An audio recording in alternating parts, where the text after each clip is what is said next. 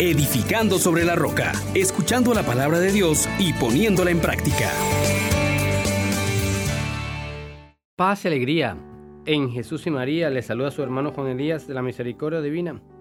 Hoy, acabando el año 2020, Dios nos recuerda algo muy importante.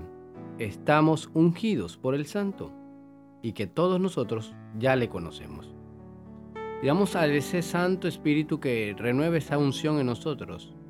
Oh gran poder de Dios, enciéndenos en tu fuego el amor.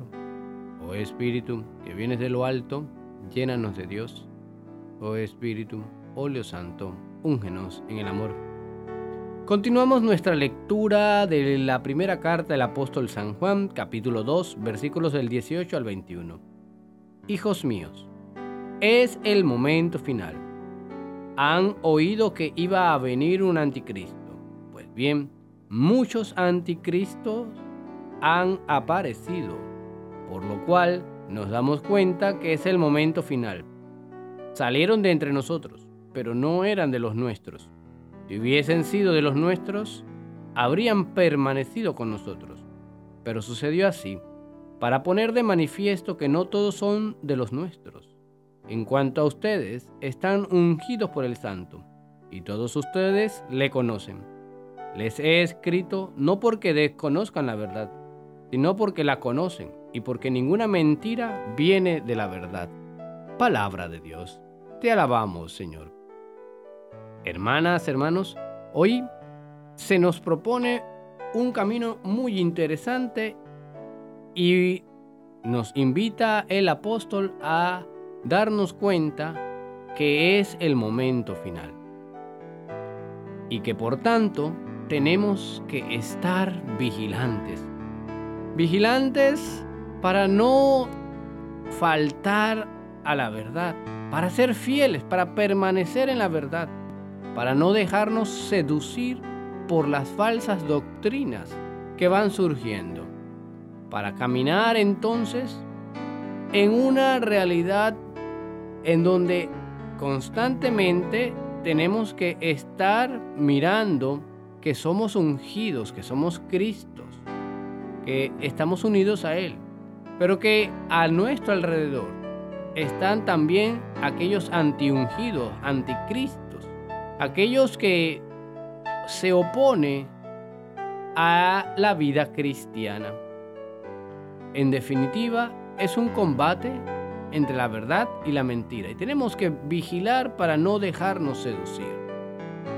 Pero también este es un tiempo muy particular para celebrar el misterio de la encarnación del ungido, del unigénito, de aquel que es la verdad, de aquel que se introduce en la historia. Mis hermanos, mis hermanas, este es el momento final. Permanezcamos en esa dirección. Es más, cuestionémonos sobre la marcha de nuestra vida. ¿Cómo estamos respondiendo al plan salvador de Dios? ¿Cómo hemos caminado durante este año en esa realidad de entendernos como hombres y mujeres que estábamos llamados a unirnos cada vez más. Aquel que se ha encarnado nos propone revisar cómo terminamos este año.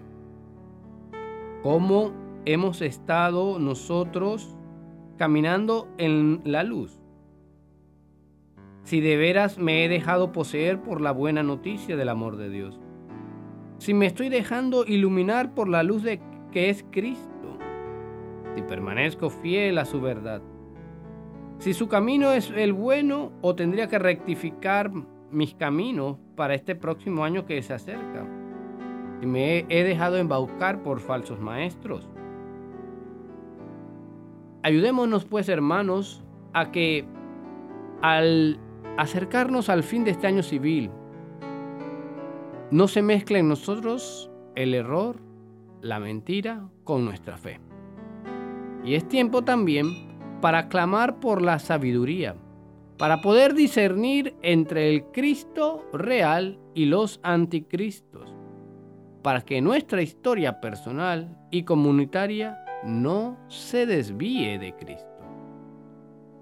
Es tiempo para fijar la mirada nuevamente en aquel que se hizo pequeño, que se encarnó, y así se despierte en nosotros la alegría la noticia de que ahora somos hechos hijos de Dios si acogemos a Cristo.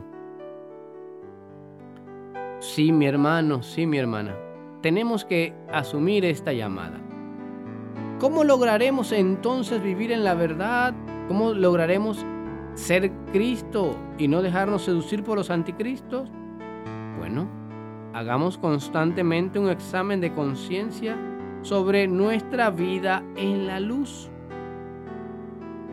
Promovamos la buena noticia de que si acogemos a Cristo, somos hechos hijos de Dios. También aprovechemos, hermanos, para pedir perdón por nuestras fallas, por las veces que hemos creído y vivimos en la mentira que hemos compartido con los anticristos.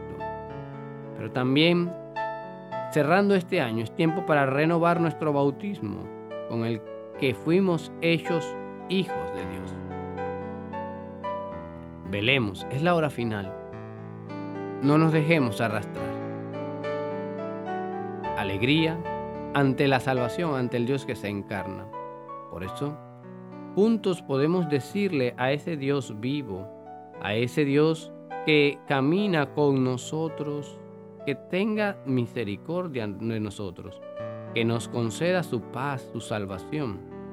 Y le decimos, Dios, Todopoderoso y Eterno, que en el nacimiento de tu Hijo nos has dado la fuente y la cumbre de toda religión, concédenos contarnos siempre en el rebaño de aquel en quien está la salvación de todo el género humano. Amén, amén, amén. Bendiciones para todos. Les exhortamos, hermanos, por la misericordia de Dios, que pongan por obra la palabra y no se contenten solo con oírla.